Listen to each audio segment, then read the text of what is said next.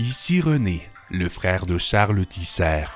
Souvent, à l'aube d'une action concrète à savoir si oui ou non le droit d'exercer la vie se fait tardissime ou intrinsèquement, qui ne sont nuls des mots pour les gens qui les exercent et pour ceux qui les audivent, qui n'est non plus un mot, l'humain se fait une action concrète de se salir.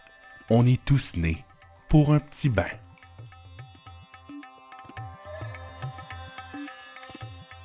Pour ce premier épisode de Né pour un petit bain, nous allons à la rencontre d'un homme qui pratique le métier de bien peu de gens.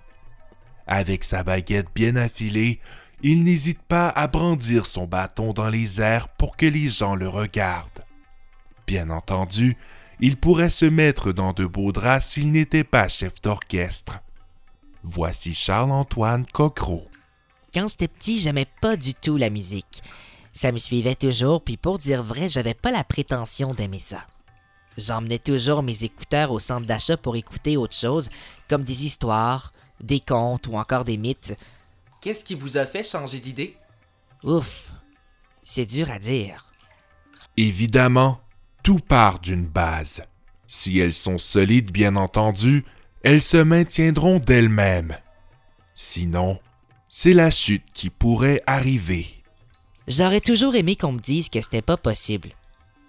Que j'allais pas y arriver, que les gens m'encourageaient tellement que c'était difficile de prendre une autre décision. J'aurais pu faire comptable, policier ou même prof, mais la musique m'a choisi. Charles-Antoine se remet constamment en question en lien avec la carrière qu'il a choisie. Jouer devant des salles vides, c'est tout le temps un peu démoralisant, mais c'est sûr que c'est comme une bonne tape dans le dos en même temps. Craignez-vous quelque chose?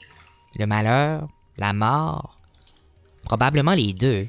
Charles-Antoine est désormais voué à ne pas suivre sa passion puisqu'il s'est soumis à de nombreuses études qui lui ont coûté très cher. Veux, veux pas, un stage de chef d'orchestre, ça paye pas trop trop. On m'a payé mon billet d'avion pour aller à Percé, mais c'est pas mal tout. Évidemment, la vie d'un chef d'orchestre n'est pas de tout repos.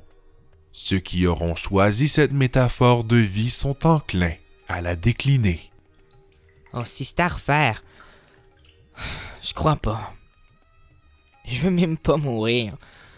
J'ai peur d'entendre le chant des anges. Fascinant. Le cours de la vie est souvent nocturne pour les personnes que l'on croyait les plus passionnées.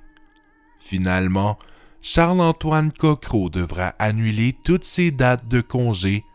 On le réclame à Québec. Il est très joli, même avec un foulard.